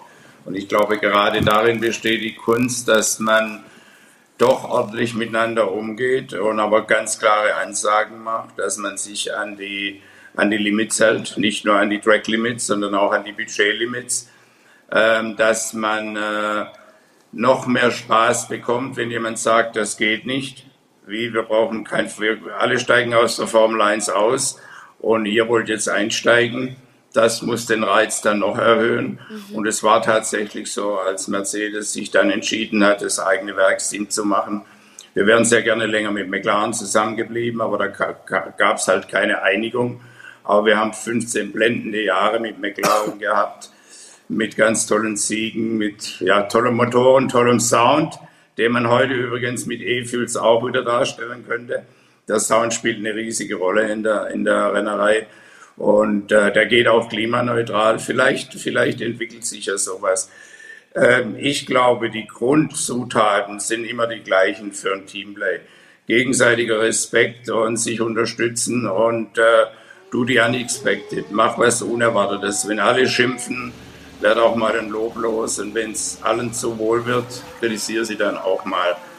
Ähm, der Leader muss das machen, hat manchmal eine unpopuläre Rolle, kann nicht immer beliebt sein, aber ich habe versucht, den Kollegen ein fairer, sicherlich ein tougher äh, Partner, aber auch ein fairer zu sein. Ich habe versucht, die Kollegen auch zu entwickeln, auch äh, gehaltstechnisch zu entwickeln, wenn es okay. ging, in der Firma weiterzubringen und äh, work hard, play hard. Äh, das, man, man, muss einfach verlässlich sein und äh, nicht vorne was anderes sagen, wie das, was man hinten tut. Okay. Ich glaube, die Rezeptur hat jedes erfolgreiche Team, ähm, auch außerhalb des Rennsports. Und ein Racer ist eine Lebenseinstellung. Ein Racer macht das Unmögliche möglich, versucht es zumindest, versucht es nach Fairheitsprinzipien zu machen und ich glaube, das ist bei uns ganz, ganz gut gelungen. Was davon geblieben ist heute, ich glaube, das müssen andere beurteilen. Aber ich habe die 22,5 Jahre überwiegend genossen. Äh, das, sind, äh, das ist nicht Work-Life-Balance, das ist Flat-Out-Business. Da zählt man nicht die Tage, okay. da zählt man nur die Stunden bis äh, zum nächsten Rennen. Und der Steve McQueen hat es ja gesagt, wenn Rennen ist Leben und dazwischen ist Warten. Und Andretti hat gesagt, äh, wenn du denkst, alles ist unter Kontrolle, bist du nicht schnell genug unterwegs. Und ich glaube, das ist die richtige Einstellung. Das ist, und, und Christian nickt und ich arbeite so viel hier mit Christian zusammen und äh, dieses ein Racer bleibt Racer und vieles, was Sie gerade ja, gesagt der, haben, Herr Haug. Steve McQueen-Satz ist natürlich eine, eine, ein eine Legende und das ist natürlich das, was wir äh, im Motorsport immer so irgendwie gesehen haben. Ich meine, alles, äh, man, man, sitzt da und wartet, bis man endlich wieder Rennen fahren ja. kann. Jetzt mal das äh, in, in erster Linie. Aber natürlich das ganze Umfeld ist ja genauso fokussiert auf dieses Thema. Und deswegen muss es immer weitergehen. Aber ich, was ich noch ganz kurz sagen wollte zu dem, was Norbert gesagt hat, war natürlich seine kleinen Ausführungen zum Thema Nachhaltigkeit, zum Thema ja. E-Fuels und zum Thema CO2-Neutralität. Also erstmal Kompliment, Norbert, dass du das Thema so aufgegriffen hast. Das ist auch eines meiner großen Anliegen, denn der Motorsport als solches, ganz egal, ob es die Formel 1 ist oder auch andere Dinge, steht ja immer wieder in der Kritik. Und zwar ganz einfach deshalb, weil man sagt, ja, die fahren da rum und verblasen da ja. furchtbar viel Benzin. Und da muss ich ganz ehrlich sagen, das ist sehr ungerecht, denn im Motorsport wurde immer schon auf die Effizienz hingearbeitet, ganz einfach, weil es ein Performance-Baustein ist. Je effizienter ich bin, desto schneller bin ich hinterher. Und die Chance, die der Motorsport gibt in diesen Entwicklungen für uns alle, ist grenzenlos sagenhaft, weil wo sonst kann man unter solchem Druck, mit solchen Top-Leuten, mit solchen Top-Ingenieuren Top-Lösungen erarbeiten. Ja, nur im Motorsport. Ja. Im, Im, Eishockey, ja, wenn da das Eis ist kalt und die Halle ist warm, das kostet auch Energie. Was kommt raus dabei? Ja, gutes Eishockey. Auch sinnvoll. Toll, macht einen Riesenspaß bei uns, in unserem Sport, haben wir eine riesige Chance für die Zukunft, dass eben nicht nur wir nicht verboten werden, sondern das ganze Thema Automobil weiterleben kann, weil das ja wahnsinnig wichtig ist für uns alle. Und das ist auch das Thema, mit dem sich äh, Sebastian Vettel befasst. Und er will das auch vorleben. Er äußert sich da politisch, nimmt kein Blatt vor den Mund und äh, möchte eben auch das Thema Nachhaltigkeit noch viel mehr im Motorsport verankern. Als ich vor Jahren angefangen habe, auf Nachhaltigkeit zu achten, musste ich mir natürlich die Frage stellen, ob ich nicht ein Heuchler bin. Würde sich die Formel 1 auf die Fahne schreiben, einen Wettbewerb zugunsten der Umwelt und der Mobilität der Menschen zu starten, dann wäre das eine Riesenchance. Ja, er hat er hat dann auch noch gesagt, dass er grün wählt, also hat sich da wirklich auch politisch ähm, positioniert und muss sich immer wieder den Vorwurf gefallen lassen, das ist doch heuchlerisch, wenn Motorsportler von Nachhaltigkeit und Umweltbewusstsein sprechen. Bernd, ist es heuchlerisch? Nein, ich glaube, wenn man die Möglichkeiten hat, die es auszunutzen, was, was Christian gesagt hat, was, was Norbert gesagt hat, dann ist es nicht, nicht, nicht heuchlerisch. Äh, es ist unsere, unsere Arbeit, sage ich mal, etwas mitzuentwickeln. Und ich habe damit äh, relativ wenig Pro Probleme. Also damit, äh, wir sind, glaube ich, alle, wir müssen alle ein bisschen grün sein. Ähm, das, ist, das ist ein Baustein für die Zukunft, auch grün zu sein, aber halt in, richtigen, in dem Maße, wie man es vertreten kann. Es bleibt aber ein Interessenskonflikt. Äh, nein, eben nicht. Also es ist so, manche tendieren dazu zur Selbstgeißelung. Ich bin Autorennfahrer, ich schlag mich nochmal, ich bin ganz furchtbar. Nein, das stimmt nicht. Wir haben eine große Chance, mit unserem Sport die Entwicklung in die richtige Richtung zu kriegen. Und diese Chance, da gebe ich dem Sebastian recht, liegt darin, dass wir es uns zum Ziel machen. Und Gott sei Dank hat unsere Sportbehörde, die FIA, für die der Bernd arbeitet, das schon längst definiert und festgelegt. Gott sei Dank haben wir Automobilhersteller, die vernünftig auch in diese Richtung arbeiten. Und Gott sei Dank ist der Sport attraktiv genug, dass man auch hinschaut. Das ist das Entscheidende. Das ist das Entscheidende. Wir wollen das vertiefen gleich noch hier im AVD Motor- und Sportmagazin. Wie ist Nachhaltigkeit möglich? Also Sebastian Vettel lebt das vor. Er fährt nicht nur Fahrrad, sondern auch mit dem Zug und äh, hat die Photovoltaikanlage äh, auf dem Dach. Also äh, da ist einiges schon an äh, Vorreiterfunktion und das Safety Car sehen wir hier. Wir wollen natürlich mit Bernd Mailänder noch über seine Safety Car Karriere sprechen und äh, was er da schon so alles erlebt hat. Also haben noch vieles vor. Bleiben Sie bei uns. AVD Motor- und Sportmagazin gleich nach einer kurzen Pause. Werbung Anfang. Werbung Ende. Zurück im AVD Motor- und Sportmagazin mit Christian Danner, Bernd Mailänder und Norbert Haug. Und wir wollen uns einmal mehr damit befassen, äh, inwieweit der Motorsport Vorreiter sein kann zum Thema Nachhaltigkeit. Herr Haug, Sie haben schon ein äh, flammendes Plädoyer auf E-Fuels gehalten. Welche Möglichkeiten und Chancen sehen Sie im Motorsport? Also der Motorsport war immer ein technischer Wegbereiter in der Vergangenheit. Das war vielleicht die letzten 20 Jahre nicht so im Vordergrund, aber es gibt ganz viele Beispiele dafür. Es gibt bei uns in Mercedes eine Marke AMG, wird es nie ohne Motorsport geben. Da wird auch viel, viel Geld verdient, aber der Vorreiter dazu war der Motorsport. Es gibt dir bei Wire-Entwicklungen in der DTM beispielsweise Vorreiter, äh, Motorsport. Äh, ein ganz einfaches Beispiel ist, wenn Sie in der Versuchskammer einen Motorschaden haben, dann gibt es eine Mittagspause anschließend. Wenn Sie auf der Rennstrecke einen Motorschaden haben, gibt es keine Mittagspause. Dann wird ganz, ganz dringend und ganz schnell, ich weiß, wovon ich arbeite, wir haben etliche Motorschäden auch auf der Rennstrecke gehabt, ganz schnell neue Lösungen gefunden. Und am Ende hält, am Ende hält der Motor. Und genauso ist es jetzt mit E-Fuel. Wenn irgendwo beschleunigt gezeigt werden kann, dass das geht im Wettbewerbstempo, dann in der Formel 1. Und da kann man Vorreiter sein, da kann man Beweisführung für einen klimaneutralen Verbrennungsmotor antreten. Sehr gerne neben der batterieelektrischen Lösung für Serienautos. Aber wir werden beides brauchen. E-Fuels sind auch hervorragende äh, Energietransporteure in der Zukunft. Äh, die können für den Energietransport von A nach B verwendet werden und dort weiterverwendet äh, zum, im, im, im gesamten Energiekuchen, den man braucht.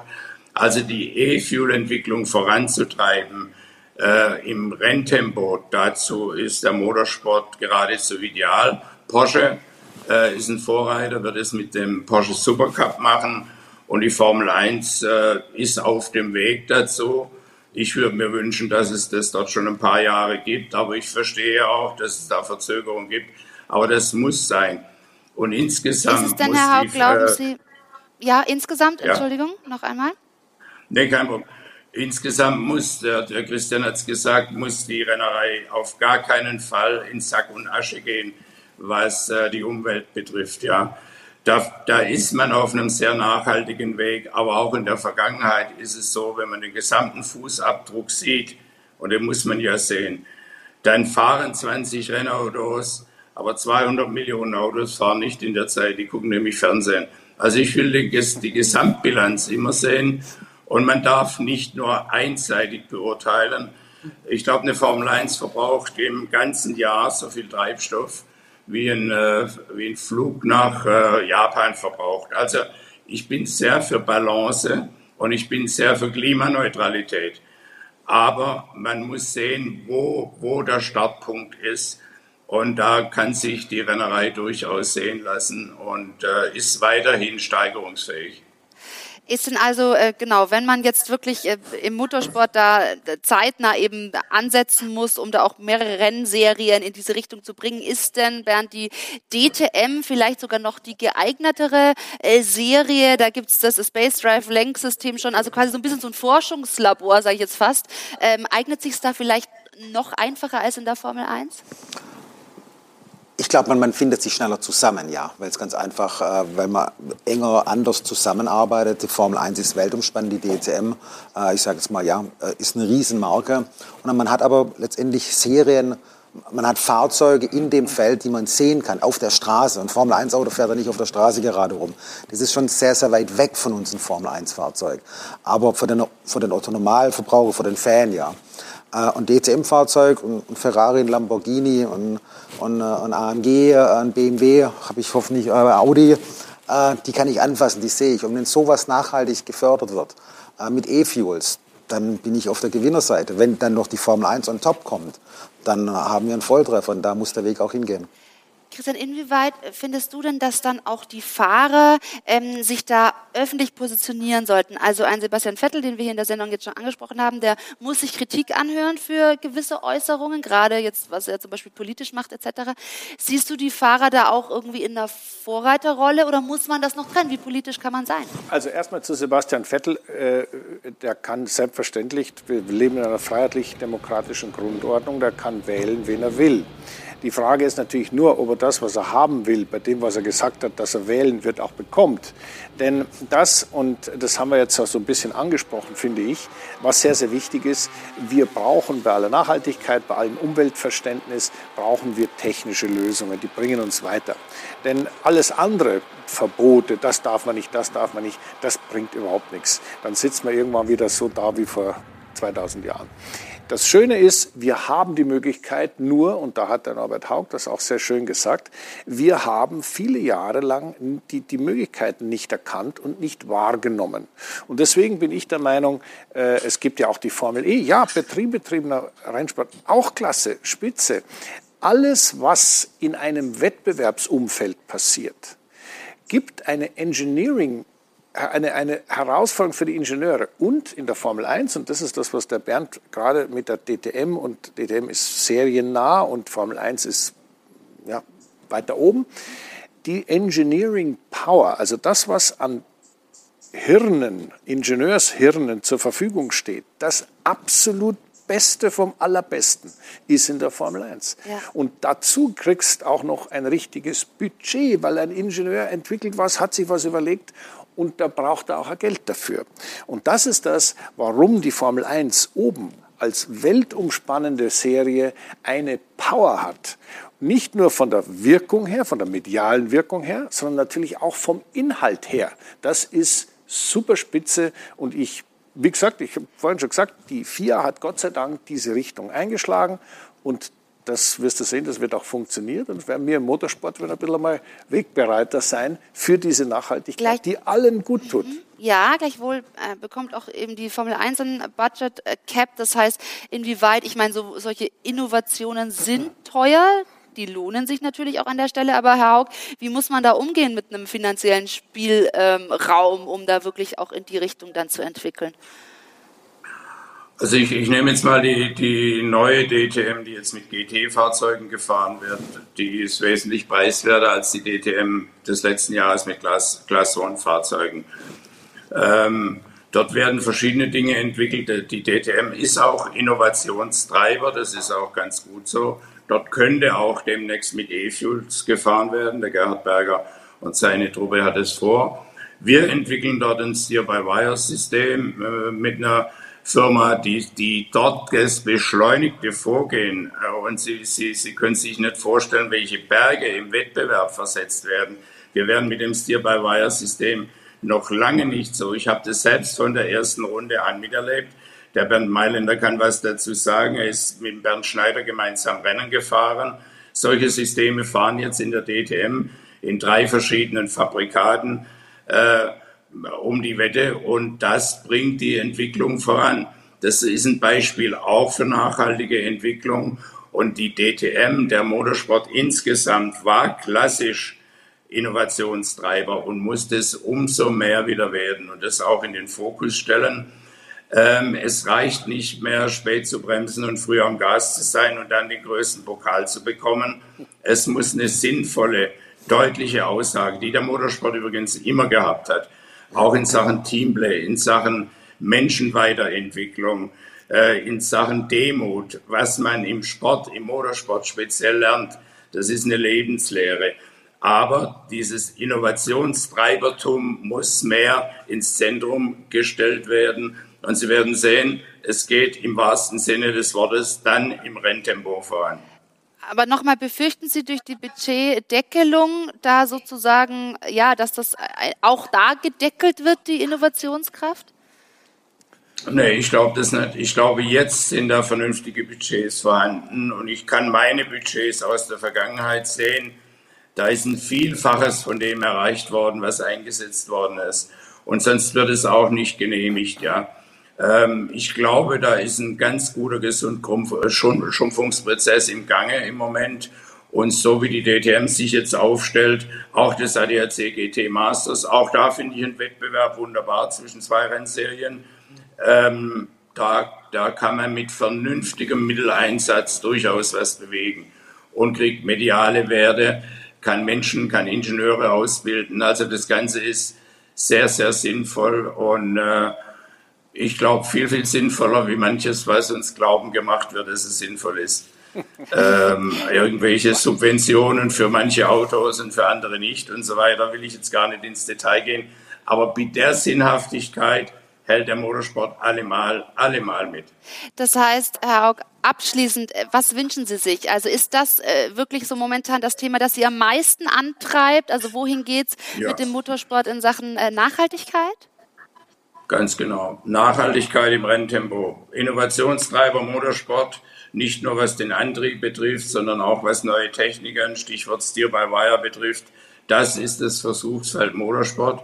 Das war es immer klassisch. Wir haben den Motorsport, der Christian ganz aufzählen, der weiß es auswendig, vom Kolben bis zur Scheibenbremse bis was weiß ich, welche technischen Neuerungen äh, zu verdanken.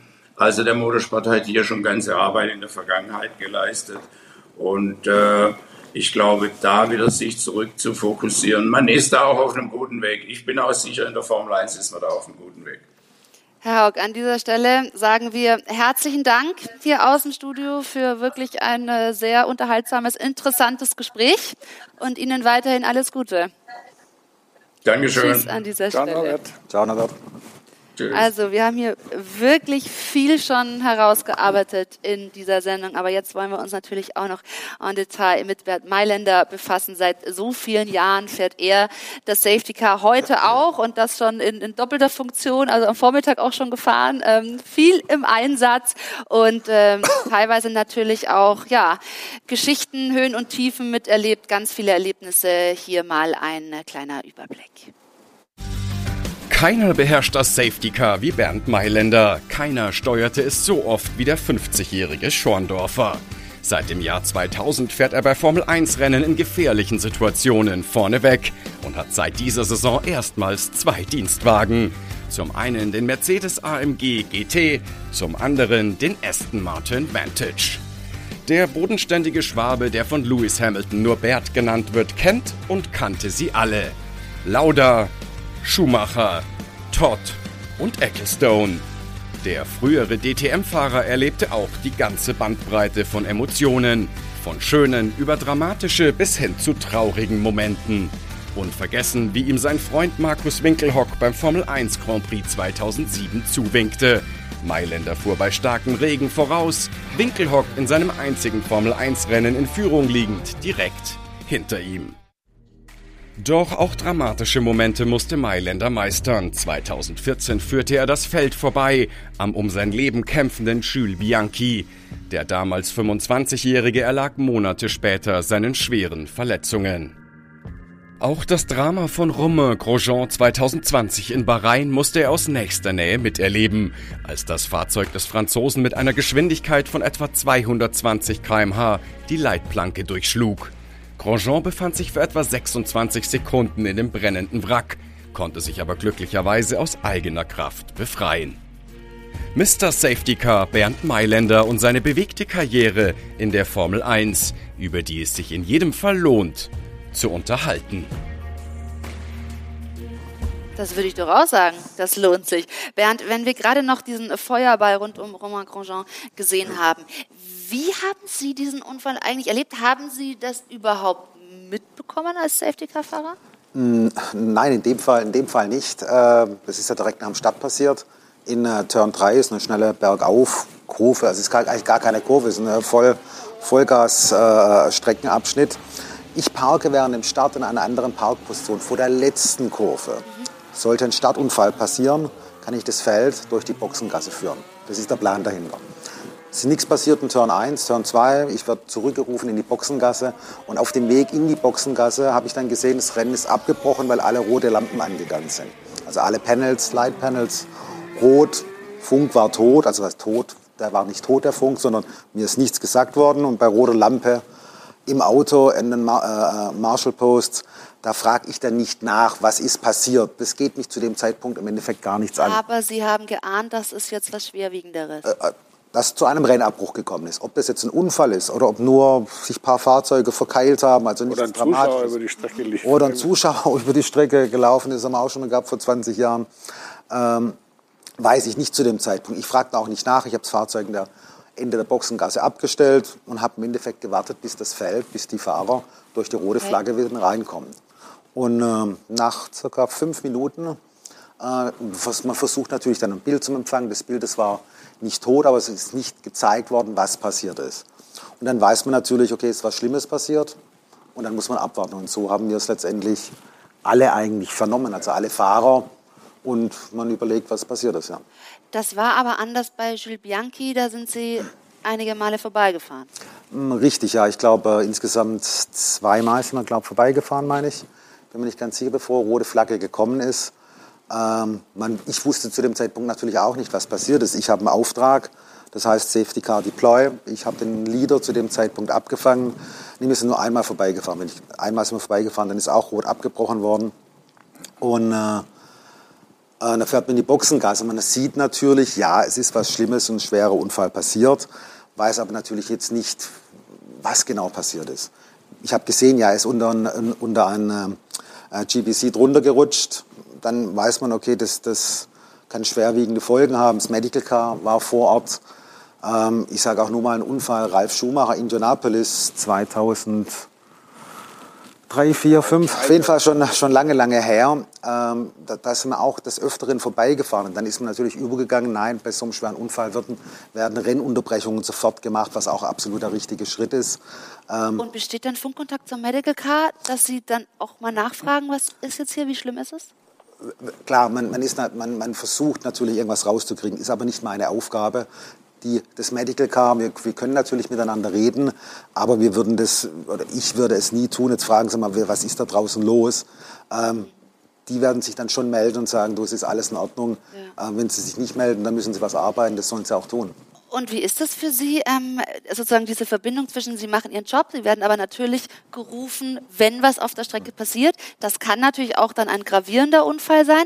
Äh, wie bringt man das mit seiner Professionalität dann zusammen? Also komplett ich, ich glaub, ausblenden, einfach. Ich, ich glaube im Endeffekt genauso wie ein, wie ein Rennfahrer, der hinter mir ist, ja. Aber man muss auf das sich für das, was ich da bin. Ich bin da, um das Safety Car zu fahren. In jeder äh, Situation, ob es jetzt bei Regen ist, ob es beim schweren Unfall ist. Äh, meine, mein Report, was ich aus dem Fahrzeug herausgebe, so gut wie möglich mache.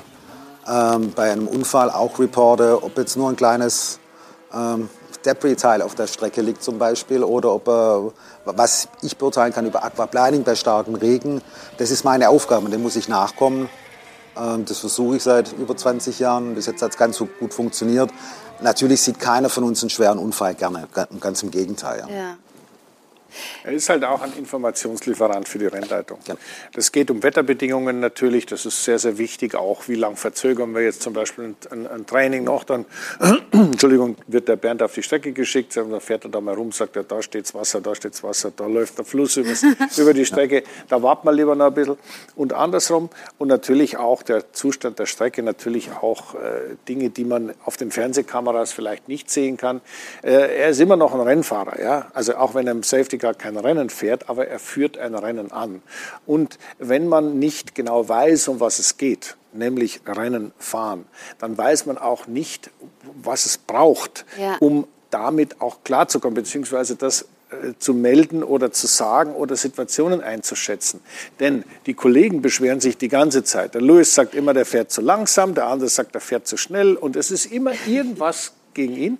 Und da muss er sich natürlich auch seiner Sache sicher sein. Und eins darfst man glauben, es gibt Situationen, wir haben da schon öfters mal drüber gesprochen, wo sichtbar er diesen Koffer da am Limit um die Strecke eiert ja. ja und hinten die quasi einschlafen. Aber es gibt auch andere Situationen, wo er da ganz prima vorne wegkommt und die hinten schon ins, in, in kritischen Bereich kommen. Aber Je nachdem nach Witterung und so weiter. ein paar sehr schöne Sachen angesprochen, äh, Christian. Also ich kann mich auch an Ihren, Beru äh, Ihren Besuch hier im Studio, im alten Studio noch, noch erinnern. Da haben wir auch schon ein paar Sachen angesprochen. Also zum einen, äh, wie schön es ist, immer vorne wegzufahren. Ja, stimmt, als Safety Car. Das hat natürlich den großen Vorteil, vorne wegzufahren. Wie äh, nah am Maximum, am Limit fahren Sie? Also gerade für die Zuschauer, wie, wie schnell sind Sie unterwegs? Also man, man operiert, sage ich mal, im Geschwindigkeitsbereich von, von 80 km/h, äh, was jetzt eine langsame Safety-Car-Phase ist, wo man dann versucht, das Feld zusammenschieben, äh, bis zu 280 km/h in, in, in Baku, mitten in der Stadt. Äh, das ist, das glaubt eigentlich keiner. Ja, man, man fährt da wirklich und das geht auf der langen Geraden relativ easy, dass man da weit über 250 kommt, auch in der Safety-Car-Phase. Äh, natürlich fahre ich jetzt keine Qualifying-Runde da vorne. Meine Aufgabe ist jetzt nicht, meine schnellste Runde immer AMG GTR zu drehen oder im Aston Martin, was ich diese auffahre, sondern meine Aufgabe ist, zügig, schnell rumzufahren, den Marshals ein, äh, ein, ein, ein, Schlupfloch zu geben, einen, einen Timesplit, wo sie auf der Strecke arbeiten können, so dass kein Fahrzeug kommt. Mhm. Ich kann die einbremsen, ich kann beschleunigen. Natürlich, äh, wenn der Louis sich beklagt, dann ist vielleicht der Letzte noch gar nicht da. Also deswegen muss man es dann zusammenführen. Und das also ist das Schwierige, das zusammenzuführen. Und das Gespür dafür zu haben. Und dann werde ich geguided über Race Control wie auch der Christian gerade schon gesagt hat, wir geben Informationen an Race Control. Wir kommen, bekommen natürlich auch Informationen. Ja. Und ich spreche immer nur Empfehlungen aus. Die Decisions, das, das was gemacht wird, letztendlich ja. hat die Rennleitung zu entscheiden mit, mit Michael Masi. Ich habe aber jetzt schon auch rausgehört, also Max Verstappen ist da der angenehmere äh, Fahrer hinter Ihnen als Lewis Hamilton. Ne? ja, ich habe jetzt halt des Öfteren mal hinter mir gehabt in der, in, in der letzten Zeit. Also, nein, ist, für mich gibt es keinen Liebling oder einen, einen Bösen da hinten. Äh, ich freue mich über jeden und wir haben es gerade im Beitrag gesehen. Der schönste Augenblick war sicherlich, wo ich den Markus hinter mir hatte. Ja, äh, ist, das eine, ja. ist das eine Anekdote? Äh, ich habe auch gerade vernommen, danach wurde auch ein bisschen gefeiert. Ne? Ja, Markus ist ja dann kurz darauf leider äh, relativ zügig durchgereicht worden und hat dann, glaube noch einen Motorschaden bekommen, ist auf jeden Fall ausgefallen. Aber wir haben trotzdem seine paar Führungsrunden äh, schön gefeiert am Abend. Begossen, so, begossen, so wie es sich äh, von richtigen Rennfahrer oder der damaligen Zeit gehört. Und wenn wir schon bei den Anekdoten sind, äh, wie war das jetzt in Monaco? Also in diesem Jahr von der Polizei angehalten? Was war da los? Na, Monaco war Aston Martin Vantage. Ähm, das Fahrzeug kannten, glaube die Polizisten noch nicht so richtig gut. Ja, wenn man jetzt seit 25 Jahren dort mit dem, mit dem Mercedes unterwegs war, dann haben die Polizisten wahrscheinlich nicht gewusst, dass auch jetzt dieses Jahr Aston Martin das Safety Car stellt, unter anderem. Und äh, wir sind ganz normal mittwochs auf einer Checkrunde unterwegs gewesen. Und äh, klar, das Fahrzeug hat schon Lichter drauf, hat keine Nummerschilder, hat aber eine Straßenzulassung. Und ein netter, junger, neuer Polizist in Monaco hat uns dann keine Strafe ausgesprochen, aber uns auf dem sicheren Weg wieder ins Paddock zurückbegleitet und auch verwiesen, wir dürfen jetzt nicht mehr fahren. Aber was, was hat der Polizist gefragt? Also äh, ob Sie hier äh, irgendwie mit einem normalen Auto ohne Kennzeichen und ohne Licht fahren? er hatte schon festgestellt, es ist das Safety Car, aber er wusste trotzdem nicht, warum wir jetzt überhaupt rumfahren. Äh, das würden wir dann sowieso noch am Wochenende machen und wir sollten das nicht machen. Wir waren auf einer Checkrunde für den Funk was wir normalerweise immer machen. Monaco hat eine Sonderregelung und äh, es ist dann am, am späten, späteren Tag dann noch äh, ein Kollege von dem Polizist vorbeigekommen, hat sich entschuldigt und hat gesagt, ja, der war ein bisschen übereifrig, aber alles gut. Das muss man alles lernen, gell? Ich bin noch nie durch Monaco mit der Polizei eskortiert worden. und ein Strafzettel? Äh, der hat uns wirklich ein Knöllchen ausstellen wollen, aber es hat er dann gelassen. Das war, ich, ich habe schon gedacht, okay, äh, interessant, was ganz Neues in Monaco. Deswegen ist Monaco so spannend. Das ist doch ein äh, gutes Schlusswort bis dahin. Aber unbedingt noch dranbleiben. Wir haben natürlich noch den Newsflash, also das, was heute wichtig war, ansonsten noch zusammengefasst. Gleich hier bei uns im AVD Motor- und Sportmagazin. Werbung Anfang. Werbung Ende. Zurück beim AVD Motor- und Sportmagazin mit unserem Experten äh, Christian Danner und mit Formel 1 Safety Car Fahrer Bernd Mailänder. Und wir haben es angekündigt, wir wollen Sie, liebe Zuschauer, jetzt auf den aktuellsten Stand bringen. Deshalb gibt es jetzt für Sie den Newsflash. Schumacher feiert ersten Sieg. Rennfahrer David Schumacher feiert beim Samstagsrennen in Spielberg seinen ersten Formel 3 Sieg. Für den 19-Jährigen sind es die ersten Punkte in seinem 26. Rennen. Eine starke Aufholjagd zeigte Arthur Leclerc, der sich von Startplatz 27 bis auf Rang 6 vorarbeiten konnte. Ecclestone, Hamilton nicht mehr Nummer 1. Ex-Formel-1-Boss Bernie Ecclestone hält den siebenmaligen Weltmeister Lewis Hamilton aktuell nicht mehr für die Nummer 1 in der Königsklasse. Bei technischer Gleichheit könnten auch andere Formel-1-Fahrer siegfähig sein, so Ecclestone bei Bild. Man dürfte Hamilton jedoch auf keinen Fall abschreiben. Hamilton ist mit 98 Siegen der erfolgreichste Formel-1-Fahrer überhaupt. Und Bernd Mailänder hatte ein ja, arbeitsreiches Wochenende, auch in der Formel 3 unterwegs gewesen. Wie hat sich David Schumacher geschlagen? Ja, super, dass ich geschlagen, muss man ganz, ganz wirklich sagen. Er hat das Glück gehabt, ähm, dass er am, äh, für das Samstagrennen, von, am zweiten Samstagrennen aus der Pole Position gestartet ist und hat es wirklich vom Start bis zum Schluss, bis zur letzten Runde. Sich super eingezahlt. Äh, ist gerade noch gesagt worden, Charles Leclerc von ganz weit hinten weit nach vorne gefahren. Auch eine super Leistung. Äh, nicht Charles, äh, Arthur Leclerc, genau. so, der Bruder. Äh, und zum, zum David muss man wirklich sagen, Papa war sehr stolz. Ich bin kurz bei der Siegerehrung, ich bin da jetzt normalerweise nicht so oft, aber da echt hingelaufen und gesagt, okay, Ralf, hat er echt super gemacht, weil das, glaube ich, sehr, sehr wichtig ist, wenn man unter so einem yeah. Druck steht, auch das durchzuziehen. Und das hat, wie gesagt, der David toll hinbekommen. Und jetzt hat er noch eine, eine lange Saison vor sich. Da kommt noch ja, alles auf sich zu. aber man sieht, die Entwicklung geht auch da in die richtige Richtung. So, liebe Zuschauer, jetzt geht's hier weiter mit dem Porsche GT Magazin. Wir sehen uns danach und an der Stelle der Hinweis, Sie können uns natürlich auch im äh, Podcast nochmal nachhören. Ähm, genau, überall, wo es Podcasts gibt. Jetzt viel Spaß mit dem Porsche GT Magazin.